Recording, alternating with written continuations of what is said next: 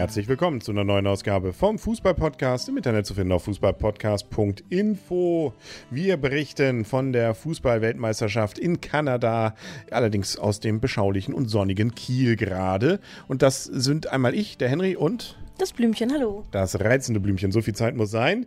Und man muss sagen, die Euphorie rund um die Fußball-WM 2015 hält sich irgendwie hier um uns herum noch in bedeutsamen Grenzen. Um nicht zu sagen, kriegt nichts mit, oder? Hast du irgendeine Fahne schon an irgendwelchen Häuserfassaden oder auch nur am Auto gesehen?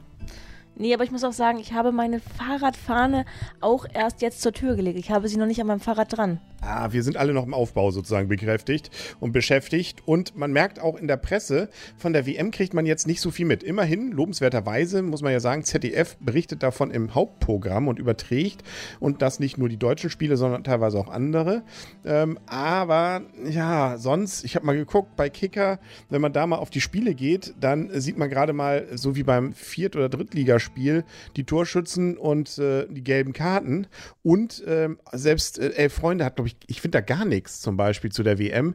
Also ich wollte mal so ein bisschen nochmal nachlesen, weil wir so halb eingeschlafen sind gestern beim Spiel Kanada gegen China, äh, so Mitte der zweiten Halbzeit. Was aber nicht am Spiel lag. Nee, an uns. Ähm, wie es denn, wie es denn zu diesem Elfmeter dann noch in der Nachspielzeit kam, schwierig was zu rauszubekommen. Ich habe auch nichts gefunden, also finde ich ein bisschen schade, was überhaupt so geht, aber immerhin zum Eröffnungsspiel der deutschen Mannschaft, also ist ja kein Eröffnungsspiel, aber sozusagen zum ersten Vorrundenspiel der deutschen Mannschaft, haben wir immerhin mit sechs Leuten geguckt. Immerhin schon etwas. Genau, und auch mal ganz anders, vier Frauen, vier, zwei Männer sozusagen, aber es gab wieder pro Tor einen kurzen, so wie wir es ja schon vom letzten Jahr von der WM kennen, allerdings wurde es immer kleinere kurze, ansonsten könnten wir jetzt hier nicht mehr gerade gehen und reden. Ja, und ich meine, da war schon die so, oh nee, nicht noch ein Tor, nicht noch ein Tor, also so ein bisschen Brasilien-like. Genau. Machen wir mal der Reihe nach. Gestern Nacht sozusagen Kanada-Chinas Eröffnungsspiel war so eigentlich so ein typisches 0-0-Ding. Ähm, Kanada war besser, großteils, aber China hat ganz gut mitgehalten, hatte auch so seine Chancen. Aber im Endeffekt durch Elfmeter eben, durch die bekannteste Spielerin, ja, ähm, von äh, Kanada, nämlich Christine Sinclair. Genau, und du hast auch gestern gesucht nach Sinclair nochmal im Internet. Das erste, was er immer rauswarf, war, glaube ich, diese Gänse, äh, Gespensterjäger Sinclair. Aber das ist sie nicht. Nein, nein, also ich, man muss auch sagen, dass wenn man so einen Namen googelt, dann ist nicht der erste Treffer, den man findet, gleich ähm, die Frauenspielerin. Nee, das klar. kommt noch, das kommt noch. Also 1-0 Kanada, freut ein Jahr für die Euphorie im Lande. Auch da gestern bei der Berichterstattung, auf der einen Seite im Vorbericht, dann sagen sie, ah, hier geht noch ein bisschen mehr. Mit Kim Kulich war ja das Interview, ah, die Euphorie ist hier in Kanada noch nicht angekommen. Während des Spiels, der Reporter, der hat sich sowas von, oh, hier die Euphorie in ganz Kanada, denkt an nichts anderes zurzeit als an die Frauen-WM. Man weiß es nicht, ne?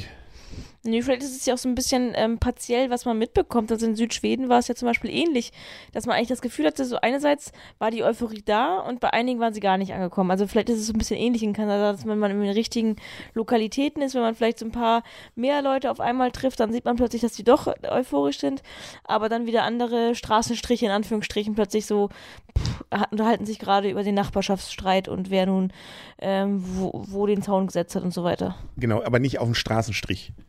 Nein. Straßenstriche. Gott, könnten auch Kinder zuhören. Ähm, Straßenbereiche oder was. Obwohl, kann man fast, egal, wollen wir nicht weiter vertiefen. Neuseeland spielt gegen Niederlande auch 0 zu 1 in diesem Fall. Also Niederlande gewinnt 1 zu 0. Norwegen aber schlägt Thailand 4 zu 0, deutlich und zu Recht. Thailand, glaube ich, äh, in unserer Gruppe, das ist ja Norwegen nach Thailand, da müssen wir ja als Deutsche auch noch ran, ähm, sicherlich der zweitschlechteste Gegner, kann man wohl sagen. Das war durchaus wohl deutlich ich was Norwegen, die hätten wohl höher gewinnen können. Ja, aber das hat man eigentlich auch schon vorher gewusst, dass es eine ganz klare Zweiklassengesellschaft in unserer Gruppe gibt, dass man mit Norwegen sicherlich auf einer Augenhöhe ist. Da kommt es auch vielleicht auf einen besseren Tag drauf an. Äh, man hat es ja bei der EM gesehen, dass es durchaus sehr knappe Spiele gegen Norwegen sind. Aber was ähm, Thailand und der Elfenbeinküste angeht, ist es klar, dass die die Plätze 3 und 4 unter sich ausmachen. Und ich denke mir mal, klar, man kann mich noch Lügen strafen, aber das glaube ich eher nicht. Und Norwegen und Deutschland werden den Platz 1 in der Gruppe ausmachen. Man kann auch sagen, unsere Gruppe ist definitiv keine Todesgruppe. Also die ersten zwei kommen ja weiter und mit ein bisschen Glück auch noch der dritte. Also nun ja. Ne? Und dann kam, das haben wir nun gesehen, Deutschland gegen Elfenbeinküste. Ein äh, nie gefährdetes und wie sagt man so schön, Kantersiegmäßiges 10 zu 0 für Deutschland. Ne? Das war aber auch schon vorhergesehen. Ne? Also du, hattest, du hast vor dem Spiel schon gesagt, ähm, alles, was schlechter ist als ein 4 zu 0, wäre schon ein Riesendebakel für Deutschland. Genau, ich glaube, du hattest vorhin 4 zu 0 getippt, habe ich gesagt, oh Gott, das wäre ja ein tierisches Debakel. Und das ist das Einzige, was, glaube ich, sozusagen den Deutschen ein bisschen auf den Schultern gelassen hat, dass alle erwartet haben, dass man nun in Kantersieg fahren müsste. Und nachher hat man eigentlich auch nur noch erwartet, nein, bloß nicht so viele Spielerinnen verletzen, weil die Elfenbeinküste durchaus mit Mann und Maus dagegen gehalten hat und vor allen Dingen ähm, in die Zweikämpfe reingegangen sind, vielleicht wie sie nicht immer hätten reingehen müssen. Der Platz tut sein Übriges dazu und deswegen war es so ein bisschen so, ja, man wollte sie nicht verletzen. Es gab leider eine Verletzung und man wollte eigentlich sozusagen die Spieler nachher auch ein bisschen schonen. Also mit, mit geringem Kräfteaufwand möglichst viele Tore machen. Genau, und das gleich in der dritten Minute gut gelungen durch Sasic. Ähm, und dann hat sie das 2 zu 0 auch gleich noch gemacht in der 14. Dann kam noch Mittagpause, nee, also Mittag zum 3 zu 0. Sasic 4 zu 0 in der 31. Mittag in der 35. Dann äh, gab es die Pause. Am Anfang der zweiten Halbzeit war es dann nochmal ein bisschen eng. Da plötzlich hatten die Elfenbeinküste Elfenbeinküste durchaus, naja, Chancen, aber sie waren mehr vom deutschen Tor, als die Deutschen vom elfenbeinischen Tor waren. Ja, man hat sich dann ein bisschen, ich glaube in der, in der Pause, das hatte nachher ja, glaube ich, Celia Sages ganz gut zusammengefasst, man hat in der Pause halt sich darauf geeinigt, okay, wir wollen halt weniger Einsatz zeigen und ähm, nur noch den Ball laufen lassen, also durchaus schön Fußball spielen, aber wirklich versuchen, Kräfte schon zu spielen und auch nicht mehr in die Zweikämpfe zu gehen, weil die Zweikämpfe eben so extrem hart geführt worden sind und ähm, Silvia Neid hatte, glaube ich, nicht zu Unrecht Angst davor, dass sich die deutschen Spielerinnen verletzen. Deswegen war es sozusagen die Marschroute, den Ball laufen lassen, wenig in die Zweikämpfe gehen. Das ist schon eine witzige Forderung, die, der, die die Trainerin in diesem Sinne hat. Und daran musste sich das deutsche Spiel erstmal gewöhnen, bis man da reingefunden hat, über diesen Weg das Spiel zu, weiter ähm, sozusagen hoch zu gestalten. Genau, ich, ich zähle da mal weiter auf. Mittag 6 zu 0, 64. Lauder 71. zum 7-0. Debritz in der 75. zum 8-0. Die kenne ich jetzt nicht so. Sarah Debritz kennst du nicht? Wer ist das? Deutsche Spielerin. Ah, okay, jetzt weiß ich's. Äh, Behringer die kenne ich wiederum zum 19 0 in der 79. Und Frau Pop, die sich in der ersten Halbzeit auch nochmal böse wehgetan hatte, in der 85. Äh, zum 10 zu 0 mit einem direkten Freistoß. Das war der Endstand. War nicht das höchste Ergebnis, das es jemals gab. Das war bisher, glaube ich, ein 11-0. Also so gesehen Rekord nicht eingehalten. Aber sagen wir mal so, das Torverhältnis könnte schlechter sein. Und ich glaube, damit ist man Tabellenerster. Da muss ich nicht lange in die Tabelle gucken. Genau, richtig. Also es gab, ähm, 2007 gab es ein 11 zu 0 gegen Argentinien bei der WM. Und das hätte man hier diesmal einstellen können, aber ich denke mir mal, klar, wenn man darauf gegangen wäre, auf diesen Rekord, hätte man es vielleicht schaffen können. Aber wie gesagt, es ging, waren andere Ziele nachher höher, als diesen Rekord einzustellen. Genau. Das Stadion fand ich auch irgendwie witzig. Da waren nur an den Seiten Tribünen, vorn und hinten war irgendwie nichts. Da war Wiese. Das sah da so aus wie so Kreisliga. Aber an den Seiten war mehr. Ja, es sind sicherlich dann die kleineren Stadien, weil man sicherlich die, die also gestern war es ja durchaus gefüllt bei den kanadischen Spielen, aber ich glaube, die Befürchtung ist einfach, zu den anderen Spielen kommen nicht ganz so viele Zuschauer. Genau, es war in Edmond. Äh, Edmonton, Edmonton, hm, siehst du, wer? Edmonton. Edmonton, also man muss es nur Englisch aussprechen. Kanada, logisch, ergibt einen Sinn. Winnipeg äh, ist dann das Thema. Montag gibt es nur ein Spiel, wenn ich es richtig sehe. Gruppe D, Schweden gegen Nigeria. Ähm, beziehungsweise, na gut, das ist nach deutscher Zeit. Okay, für uns gefühlt nur ein Spiel, aber es geht nachts um äh, eins gleich noch weiter. Da spielt in Vancouver Kamerun gegen Ecuador. Dann kommt einer der Favoriten vielleicht ja auch, die USA um 1.30 Uhr. Was sind das für komische Zeiten? Wiederum in Winnipeg. Ähm, und gegen die Australien spielen die übrigens.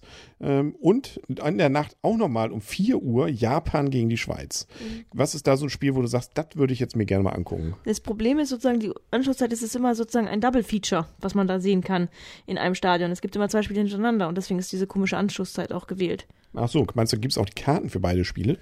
Ich denke, es gibt auf jeden Fall Karten für beide Spiele. Ich weiß nicht, ob man das, sich nur ein Spiel angucken kann, das sicherlich vielleicht auch. Was ich sehr, sehr interessant finde und was ich auch ähm, sicherlich das Interessanteste von allen finde, ist das ähm, Japan gegen Schweiz Spiel. Da bin ich sehr gespannt. Japan als Titelverteidiger und Schweiz ähm, hat ja die Deutschen im, im Freundschaftsspiel kurz vor der WM schon mal geärgert, hat auch sich in der Qualifikation durchgesetzt. Also da denke ich mir, könnte vielleicht das ein sehr, sehr enges Spielchen werden. Genau. Ich finde aber Schweden gegen Nigeria, ich denke immer noch gerne an äh, letzt, vorletztes Jahr zurück, als wir in Schweden ja auch waren. Ne? Hey, ihr Zwerge, ne? also ähm, was sie immer gesungen haben, was in Wirklichkeit, glaube ich, heißt Hey Zwerge oder sowas ähnliches. Also ähm, die waren ja durchaus auch mit Euphorie gestartet, mit Frau, wie ist sie nochmal, die hübsche? Ähm, du meinst jetzt nicht Nilla? Doch. Ach, Nilla, mhm. okay, mhm. ja. Genau. Hey ja Zwerge. Genau, so war der Spruch. Spielt sie noch mit? Gehen wir von aus, ne? Wir gucken mal, ne?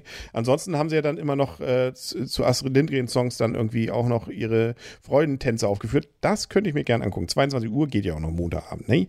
Ähm, ob ich mir dann Japan gegen Schweiz wirklich um 4 Uhr nachts angucke, ah, ich weiß nicht. Wenn mir jemand Geld dafür gibt, vielleicht, aber ansonsten man kann sich vielleicht die End, wenn man, wenn wir früh aufstehen, können wir einfach jetzt die Endphase mit uns angucken. Ja, genau. Erzähl mir dann einfach, wie es war. Ne? Das war's für heute. Wir müssen trotzdem jetzt schlafen. Dann, äh, ja, äh, reden wir morgen wieder drüber oder übermorgen. Mal schauen, je nachdem, was so passiert und was wir so mitkriegen. Ne? Dann äh, drücken wir die Daumen, dass die Euphorie jetzt kommt. 10 zu 0, da muss doch jetzt eigentlich Autokorso-mäßig da unten draußen was losgehen. Ja, und vor allen Dingen sollten mal die äh, Zuschauer die Namen lernen. Das finde ich auch nicht schlecht. Zum Beispiel ich. Ne? Äh, ich übe. Bis zum nächsten Mal. das war der Wink mit dem Zaun. Ja, und du hast dein Panini-Album immer noch nicht voll, ne? Für die Frauen-WM. Nee, mir fehlt zum Beispiel noch der Alu Alushi, aber das finde ich nicht ganz so schlimm. Gut, wenn Sie die haben, melden Sie sich. Ansonsten hören wir uns wieder. Bis dahin sagen alles Gute. Auf Wiedersehen und auf Wiederhören und gute Nacht. Der Henry. Und das Blümchen, gute Nacht. Gute Nacht.